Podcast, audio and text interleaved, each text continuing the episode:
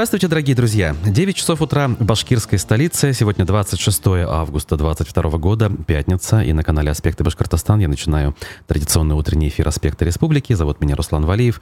Никита Полянин за звукорежиссерским пультом. А, мы а, продолжаем работать в нашей а, практически обновленной студии. Ждем ваших откликов, значит, отзывов, комментариев и, может быть, даже пожеланий на этот счет. Вот. Но главное, участвуйте в той беседе, в той дискуссии, которую мы ведем из нашей студии и в утреннем формате, когда мы читаем новости из республиканских СМИ, и в других эфирах, когда мы обсуждаем те или иные темы там, в рамках каких-то тематических программ, вроде, например, аспектов городской среды с Олегом Арефьевым, которая, кстати, сегодня в 13 часов состоится, либо в программе «Аспекты мнений», где мы э, задаем вопросы нашим э, гостям и спикерам, э, разбирая какие-то темы максимально подробно и досконально, насколько это возможно, конечно. Сегодня в 15 часов ориентировочно тоже э, будет такая программа о госте, который сообщим позже. А, YouTube э, трансляция, ВКонтакте и Одноклассники работают. Ваши сообщения в режиме реального времени я читаю в э, чате YouTube, поэтому пишите. Вижу, что уже нам и доброго утра пожелали. Руслан Гельманов, Ирина, вам того же желаю, безусловно. Ренат Гелязов также передает привет эм, и э, пишет тут о том, что он что-то про волонтеров выясняет. Ага, ну, я не совсем, правда, могу понять, что в данном случае имеет в виду наш зритель. Может быть, в процессе нашего разговора и разберемся. На всякий случай напомню, что сервис Boosty, предназначенный для того, чтобы делать э, с удобством и комфортом и в режиме реального времени добровольные пожертвования, доступен э, к вашим услугам и э, весьма полезен для того, чтобы работала и развивалась наша редакция. Ссылка в описаниях ко всем нашим трансляциям. Продолжая наш разговор, перейдем, собственно, к содержательной части, то есть к обзору прессы. Вчера э, пришла э, печальная, возмутительная новость, э, связанная с тем, что в Башкирии убили 95-летнего ветерана Великой Отечественной войны. Э, история с Иваном Несмеяновым э, таким же да, ветераном в таком же возрасте, который находился в свое время, потрясла не только республику, но и за ее пределами информация вышла. А, по-моему, это было в значит, Месегутово, да, в Дуванском районе. Сейчас э, трагедия случилась в деревне Кадырова и Лишевского района. А, ветеран был найден мертвым у себя дома. Соцработница, которая почти каждый день к нему приходила, увидев труп, вызвала полицию. На теле ветерана были обнаружены множественные ножевые ранения – Э, сначала сообщалось, что на месте э, стали работать правоохранители под э, руководством прокурора Иришевского района Салавата Шамсудинова. Ну и уже ближе к завершению дня стало известно, что задержали подозреваемого в убийстве. Им оказался 65-летний ранее судимый местный житель. Следователи предположили, что он пришел к ветерану, стал просить у него денег в долг, но односельчанин, 95-летний ветеран, соседу отказал. Тогда мужчина со, со стервенением набросился на него и забил до смерти. Оставив жертву лежать во дворе, он обшарил дом и все же нашел деньги, с которыми сбежал. Пишут республиканские СМИ со ссылкой на Следственный комитет по республике Башкортостан. А, при этом расследование данного убийства контролирует Центральный аппарат Следственного комитета России, сообщают СМИ. А, понятно, что ветерана не вернешь, понятно, что трагедия, понятно, что особая жестокость тут проявлена, совершенно как бы бессмысленная, неуместная. А, другое дело, когда начинаешь рассуждать, а почему такие вещи могут происходить. Понятно, что э, те или иные люди, склонные к преступлениям, есть практически в каждом селе, в каждой деревне, даже с э, очень небольшим населением. Найдутся там и те, кто отсидел ранее, кто-то в юности, кто-то там в зрелом возрасте. Причем некоторые это сделали, имею в виду, отсидели по довольно тяжелым статьям. И есть в этих же селах проблема с отсутствием работы, денег, ну и нежеланием некоторых э, жителей работать. И, кстати, это касается не только сел. И в них же есть люди, которые владеют определенными накоплениями. И э, частенько бывает, что этими накоплениями владеют э, люди пожилые, э, пенсионеры и уж тем более ветераны, оставшиеся в живых и которых осталось живых не так много. И вот тех самых э, людях, э, скажем так, не очень социально обустроенных возникает вот этот вот соблазн, так или иначе, ну, если не завладеть там всеми сбережениями, то так или иначе поживиться на них. И э, вот это вот все, вот эта вот вся ситуация провоцирует подобного рода преступления раз за разом, к сожалению, да, и предыдущие какие-то инциденты, которые вроде как доводятся до конца, в смысле людей задерживают, осуждают, сажают в тюрьму. Это все других таких же в других селах никак не останавливает. Э, значит ли это, что нужно сделать какие-то орг-выводы и предпринять что-то, чтобы вот такого нельзя было повторить? Я склонен считать, что да. Какие-то выводы сделать надо и как-то Э, профилактировать, как у нас модно говорить, да, вот эти инциденты, эти трагедии, наверное, нужно, иначе они будут повторяться и дальше. И опять же, это может касаться не только ветеранов Великой Отечественной войны.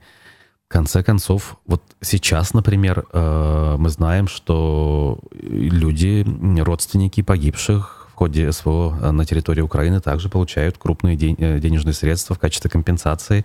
И эти денежные средства могут стать наживкой как раз-таки для этих злоумышленников, э, которых э, ничего не останавливает, судя по всему, ни морально-этические соображения, ни, в принципе, боязнь ответственности, боязнь э, закона и его суровости.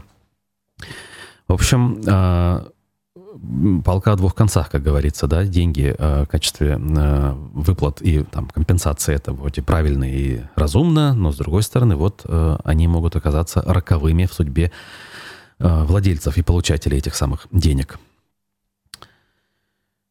Дальше продолжим. Возьму публикацию аспектов. Э, вчера поприсутствовал в качестве члена Совета по правам человека при главе Башкирии на встрече председателя э, федерального СПЧ при президенте Российской Федерации Валерия Фадеева с частью общественников, которые представляли кто-то общественную палату Башкирии, а кто-то Э, СПЧ. Э, в стенах общественной палаты это все происходило, и э, где-то час-полтора все это длилось.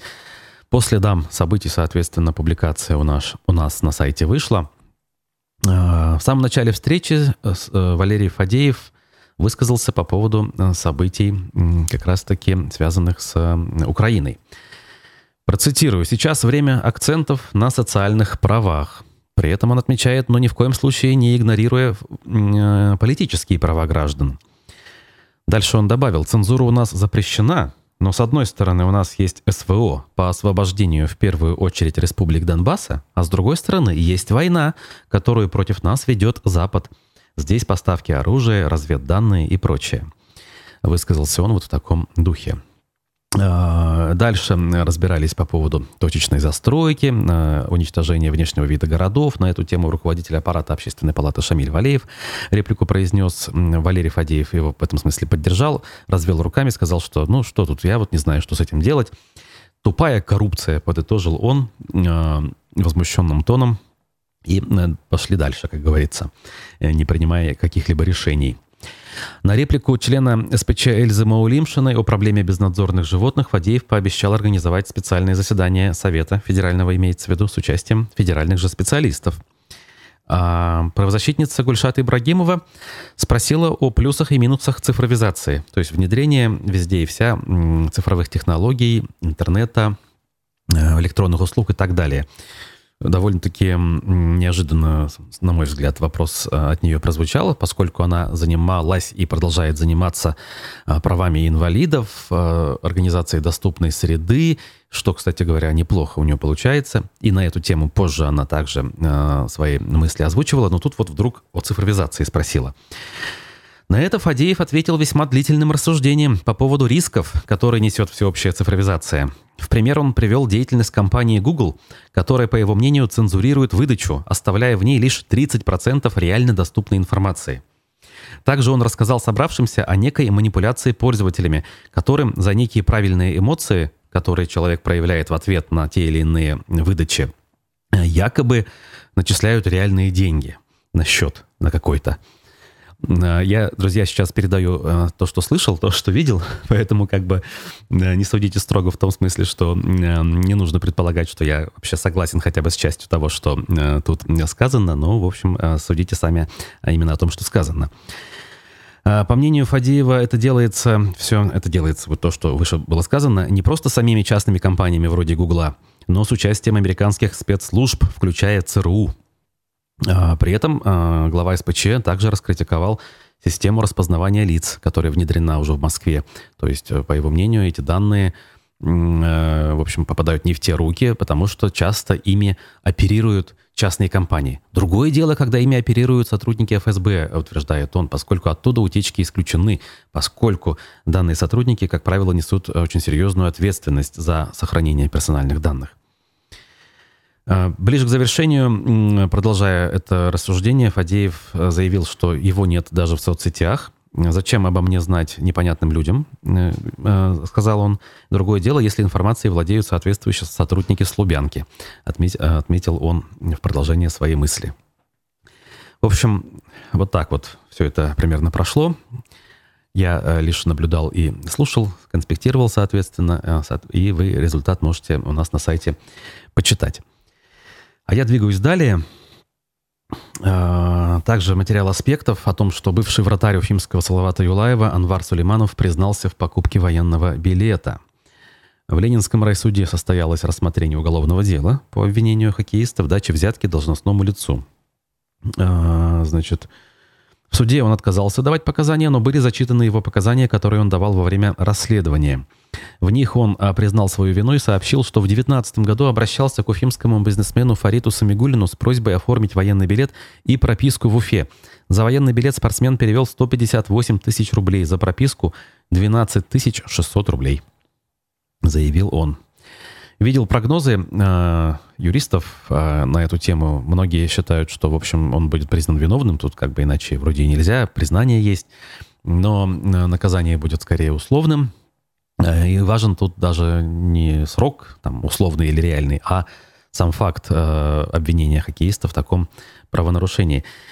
На этот счет у меня, конечно, мысли какие возникли. Да, мы сейчас имеем несколько сразу аналогичных процессов, но вот когда а, мы просто следим, скажем, да, за жизнью тех или иных спортсменов, которые в юном возрасте начинают карьеру, потом вроде как продолжают, потом постепенно они выходят из призывного возраста. Особо никто не задается вопросом, простите, а что с военной службой у данного товарища?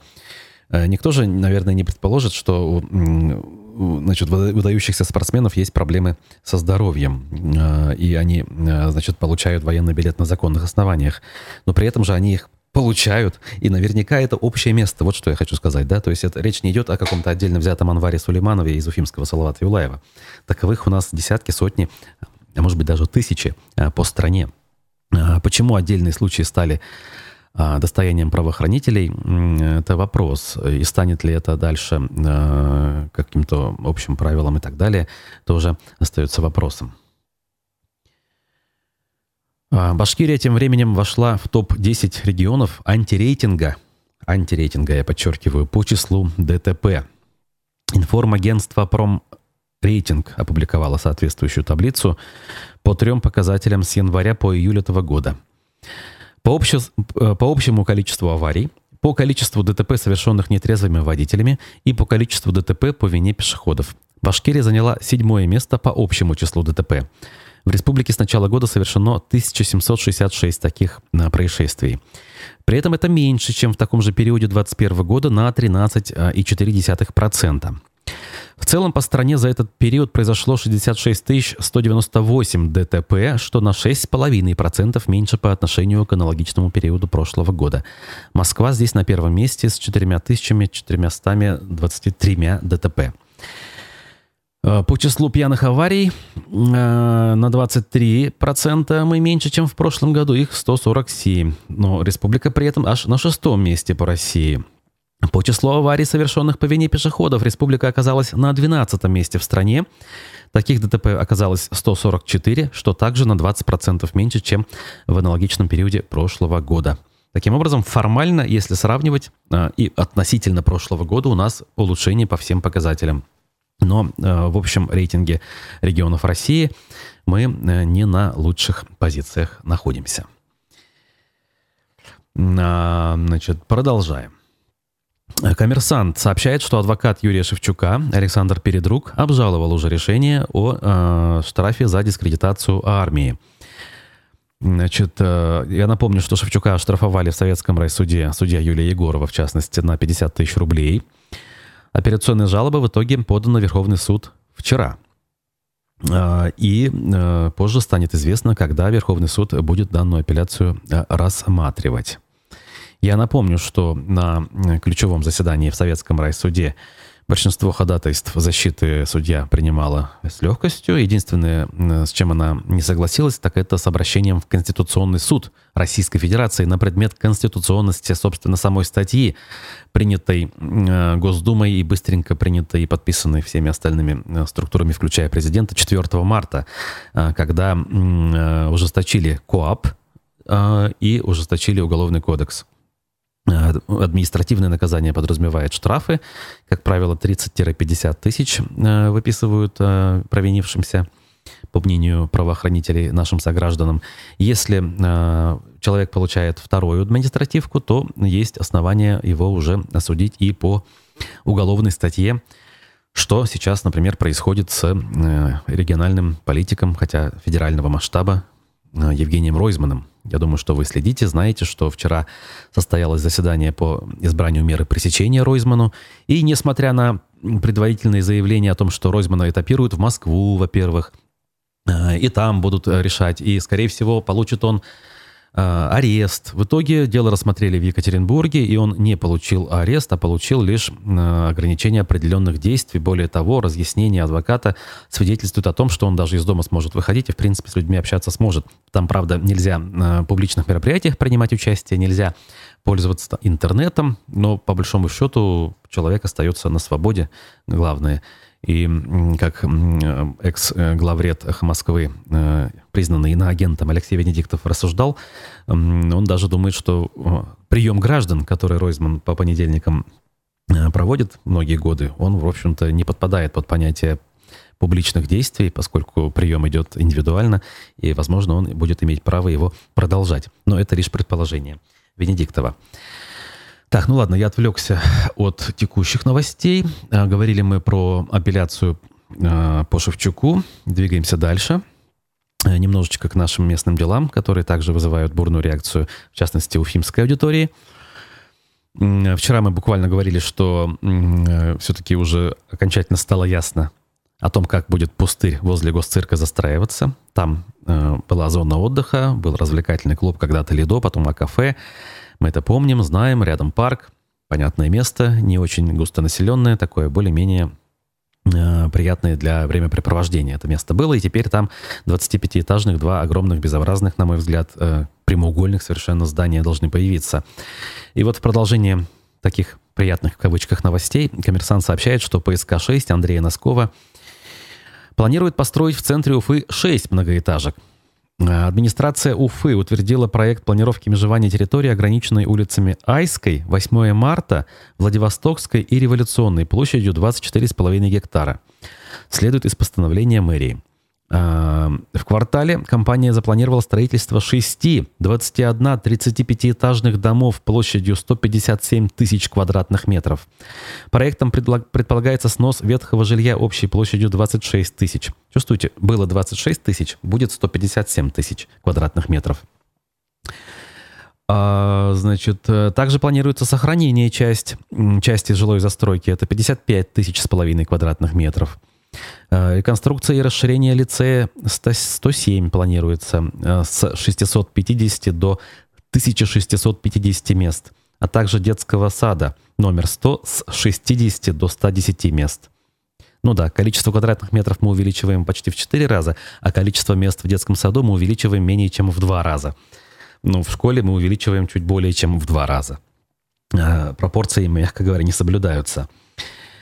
Численность населения квартала должна составить э, 6740 человек, в том числе в новых домах 3660 человек. Ну, в общем, понятно, да? Видимо, улица Айская у нас э, уж больно свободная, и пробок там никогда не бывает. Нужно обязательно э, квартал превратить э, в очередной муравейник, причем в центре.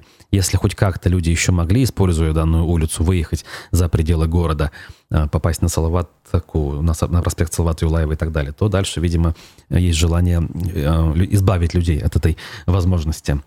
Я думаю, вы поняли, да, о каком квартале речь. Там по периметру Айской идут трехэтажки в основном, такие условно там позднесталинского периода, видимо, они.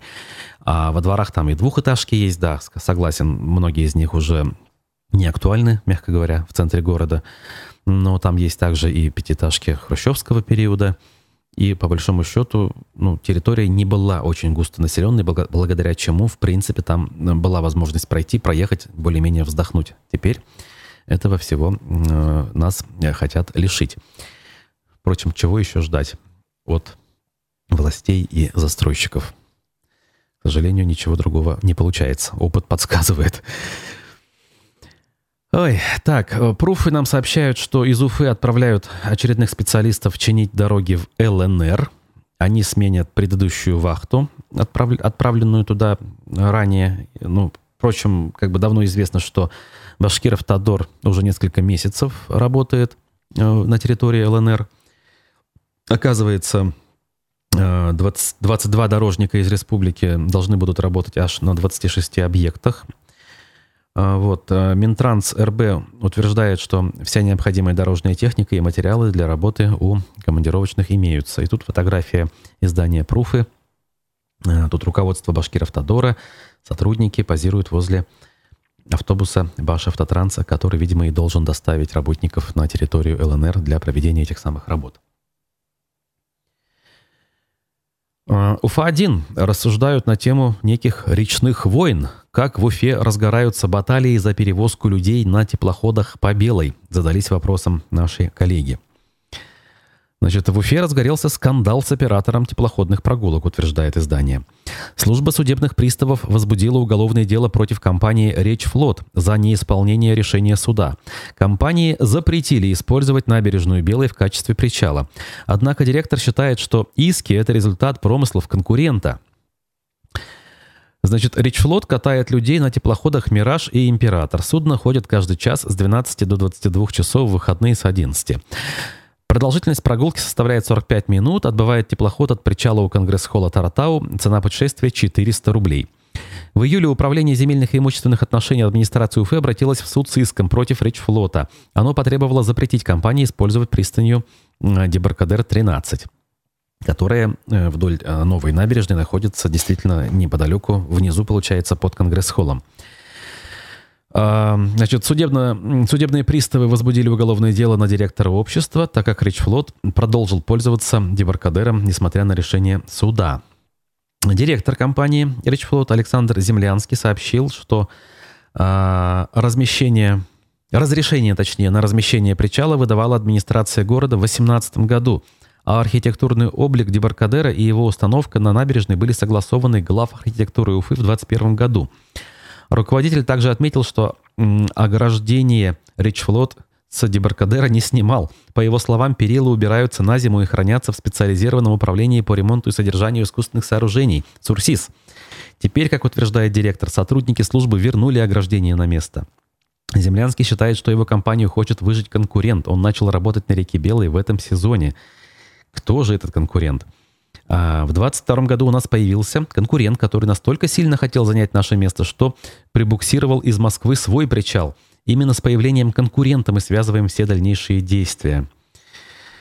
Ой, и кто же конкурент? Тут дальше сами задаются вопросом. А, наши коллеги из Уфы-1. На Белый также ходят теплоходы судоходной компании «Агидель Флот». Так, у оператора три судна. Трус три судна «Колесов», «Дельфин» и «Москва-29». Теплоходы отправляются от причала «Монумент Дружбы». Поездка также 400 рублей с человека.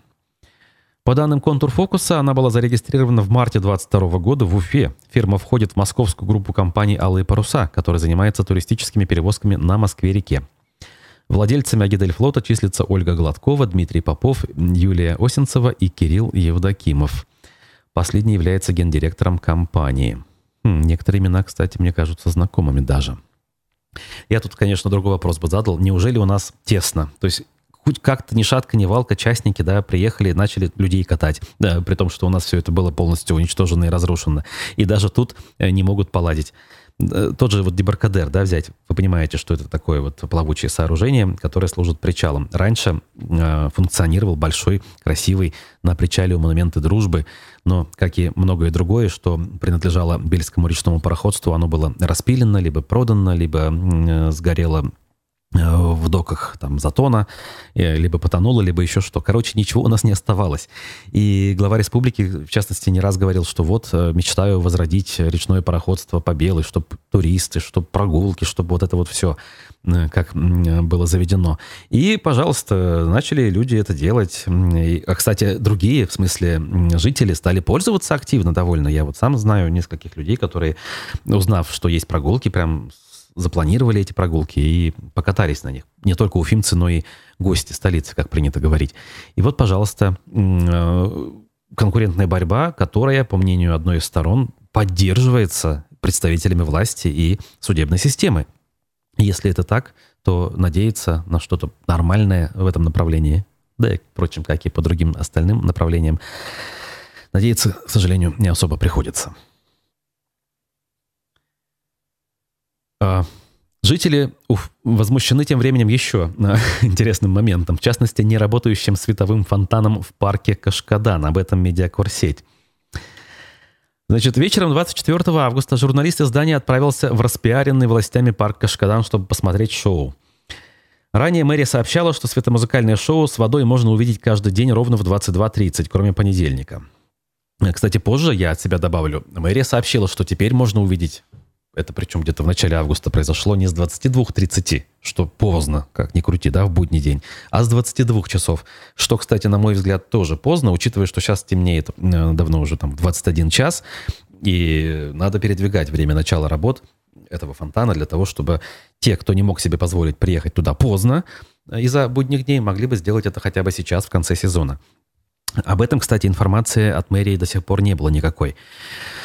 Но даже в 22 часа, судя по всему, есть проблемы. Э, значит, к слову, включение фонтана ожидало очень много народу. Люди заняли места на деревянном настиле и на пляже. На парковке яблоку не было места упасть. Казалось, что посмотреть на фонтан приехал весь город, пишет журналистка издания. Но чудо не случилось. Очевидцы перешептывались и заявляли, что конфуз с фонтаном происходит не впервые. Если ровно в половину не включится, значит ничего не будет. Возмущение до предела. Сегодня, 24 августа, в очередной раз повезли ребенка, 4 годика, посмотреть на фонтан в парке Кашкадан, и снова его не включили. Ну как так можно относиться к людям? Уже ночь, народ ждет. Открыли, называется. Живем в Уфе и не можем увидеть это чудо. В кавычках. Теперь пишу в кавычках. А, ну вот добавляет, соответственно, недовольная Уфимка. Кто-то еще в Уфе верит в отчетные видео? Хабиров, по-моему, в отпуске. Наверное, ключ от фонтана с собой увез, предположила уфимка Ольга. Оказалось, что руководство парка Уфа Парк за несколько часов до шоу сообщило, что 24 августа фонтан работать не будет. Правда, сделало оно это только в своих соцсетях. Многие жители оказались не в курсе. Ну вот как бы, да? А в парке почему бы не объявить об этом в специальные громкоговорители, которые там должно быть установлены, как минимум с точки зрения безопасности, я надеюсь, хотя они там могут быть и не установлены. С другой стороны, при желании, даже если их там и нет, этих рупоров или там каких-то колонок, там есть э, концертные сцены, там площадки с большими динамиками, э, с помощью которых также можно было бы это сделать при желании. Ну, кому, э, я рассказываю, желание, чтобы сделать людям жизнь хотя бы ну, более-менее сносной ни у кого особо нет. Я уж не говорю про комфортную жизнь. Ну да, вот как бы я, кстати, лето почти прошло, так и не смог его увидеть. Э, не то, чтобы я туда приходил в назначенное время много раз, и он каждый раз не включался, а просто-напросто неудобно, потому что эфиры, как говорится, у нас начинаются рано, а фонтан включается поздно. Э, медиакурсеть также продолжает Ой, я должен попросить прощения. Все-таки, когда э, моряк пишет, я не могу не прислушаться. Э, режет слух ударение в середине слова дебаркадр. Окей, вот я не знал об этом совершенно. Надо запомнить и в следующий раз такую ошибку не допускать. Э, возвращаясь к материалу, в Башкирии ветерану-афганцу отказали в газификации дома из-за 150 рублей. Афганец Галим Абдулгазин, не дождавшись жилья от государства, построил себе дом сам. Но подключить газ он не может, слишком дорого. Государство же посчитало лишние 150 рублей дохода достаточным основанием, чтобы отказать ветерану в субсидии. А, ну вон оно что. Сейчас Галиму Абдулгазину 58 лет, 4 из них он отдал горячей точке. Остался жив, но полученные на войне травмы навсегда изменили его жизнь. Э, он говорил, что если расскажет, что, что видел там, мы не поверим. После Афганистана он очень долго лечился, объясняет односельчанин ветерана Камиль Мухамедьянов. Юрист по образованию, он помогает Галиму Мухтаровичу с документами. После участия в боевых действиях разобраться даже в самых простых вопросах ветеран не может. В МФЦ его просто не понимают, а он не понимает сотрудников, пишет э, медиакорсеть. Значит, э, живет он в знаменитом селе Кужаново. Вокруг живописные обзелиловские пейзажи. Жилье ветерана и его супруги – старый покосившийся дом-развалюха. По документам он построен более 80 лет назад, в 1941 году. Кровля разрушается. Видно, что стропила держится уже кое-как. Но потемневшие от времени бревна, как это принято в деревнях, побелены. Ну, кстати, не везде так принято. Условий дома нет – значит, раньше Абдулгазин работал в колхозе ветеринаром, сейчас живет на пенсию. Есть свое хозяйство, козы. Летом Абдулгазин ходит на сенокос. Это позволяет как-то жить, но масштабные расходы с ветеранской пенсии, конечно, не оплатить. Значит, э, и вот что получилось, да, то есть э, его доход официальный превысил э, норматив, так называемый, важный для чиновников, на 150 рублей. В результате в субсидии отказали, газ не провели. Очень, конечно, формальное отношение к решению проблем граждан у нас остается и никуда не девается, хотя иной раз даже высокопоставленные чиновники призывают таки все-таки подходить к решению проблем граждан более индивидуально, отбросив в стороны какие-то э, тонкости юридического характера. Э, тем более, что если постараться, если немножко мозгами пораскинуть, можно и э, найти выход из любой ситуации – Правозащитник говорит, что пытался объяснить чиновникам, льгота положена вне зависимости от доходов даже, но они стоят на своем. Сейчас, когда идет спецоперация на Украине, такой отказ вообще вызывает недоумение, отмечает Камил Мухамедьянов, помогающий э, сельчанину. Не получится лишь, что и к участникам СВО будет такое же отношение. Ну, кстати говоря, я бы тут, конечно, не сравнивал, в том смысле, что нельзя говорить, вот, кто, у кого больше прав, у кого меньше. В этом смысле вообще любой гражданин, по большому счету, в России имеет право на пользование ресурсами которых у нас э, много, скажем мягко, да, и которыми мы норовим э, весь мир обеспечить, в частности, газом. Ах, неплохо бы, вот, кстати, на такой момент обратить внимание людям, принимающим решения, может быть, тем же самым э, членам СПЧ, которые отвечают за данное направление. И еще одна публикация Медиакор сети. «Мама, наверное, я не выберусь сам. Вспышка COVID-19 произошла в лагере в Башкирии. Тема, которая почти вышла из информационного поля, но иногда последние дни мы слышим о ней, слышим, что заболеваемость выросла. Я, кстати говоря, сообщаю об этом, кто, может быть, не следит. У нас количество зарегистрированных носителей ковида в день, оно приблизилось к такому, знаете, средне э, среднераспространенному в течение вот тех двух лет, когда ковид был. Там 200, 200 с лишним. Э, понятно, на пике там у нас было и 400, и 500, но это длилось недолго. Большей частью мы говорили о цифрах пределах 100-300. Значит, о чем речь? Родители говорят, отправили детей отдыхать, а привезли больных.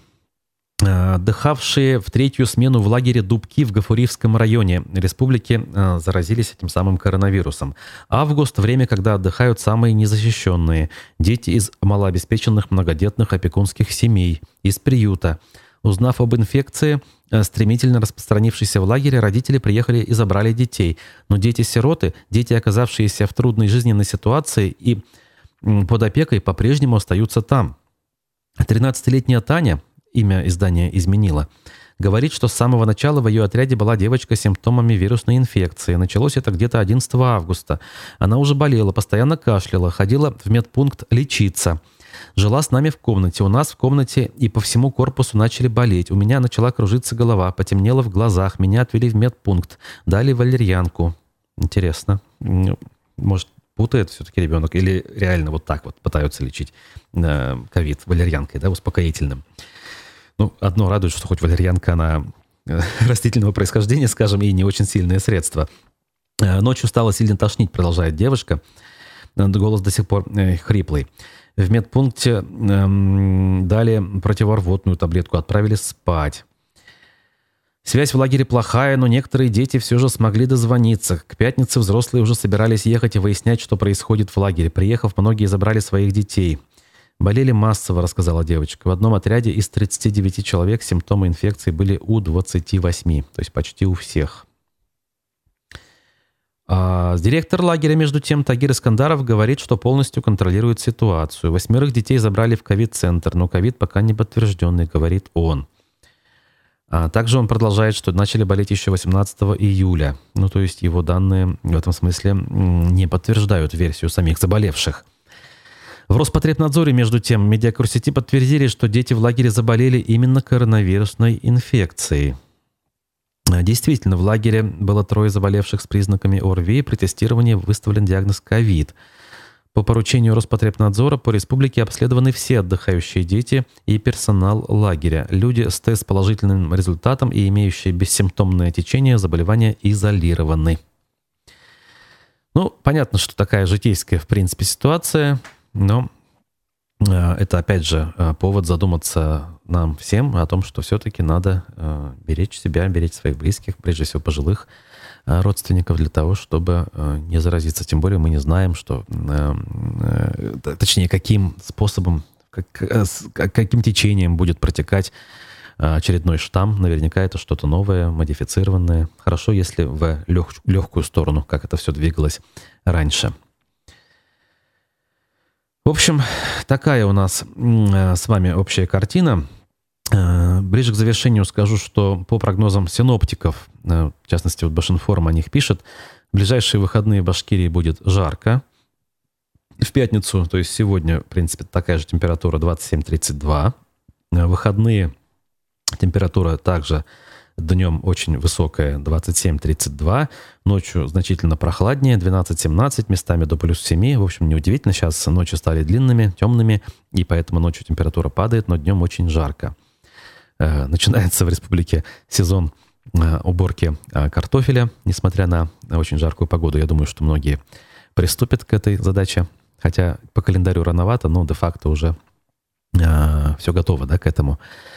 Поэтому призываю беречь себя, быть осторожными. А, читайте новости на ресурсах, которые а, заполняем мы, издание «Аспекты», наш телеграм-канал, прежде всего, не забывайте, сайт аспектымедиа.ру, его мобильная версия доступна к вашим услугам, она очень удобна, проста к применению. А сегодня, я еще раз напомню, что в 13 часов «Аспекты городской среды» с Олегом Арефьевым не пропустите. Не выходили мы в эфир а, три недели фактически, получается, в общей сложности – вот, и нам э, есть о чем поговорить, мягко говоря. Также у нас аспекты мнений. Сегодня в 15 часов экономист Всеволод Спивак будет гостем нашей э, студии. Поэтому также призываю не пропустить и задавать вопросы. В анонсах, которые выходят у нас обычно заранее, можно эти вопросы писать, не дожидаясь начала эфира, а получить на них ответы, соответственно, после, даже если вы в моменте смотреть трансляцию в прямом эфире не можете. Спасибо за, как говорится, внимание, за лайки, те, кто э, не ленится их ставить, те, кто до сих пор ленился. Все-таки сделайте это, очень вас об этом прошу. Увидимся еще в эфире сегодня не раз. Хорошего дня и пока.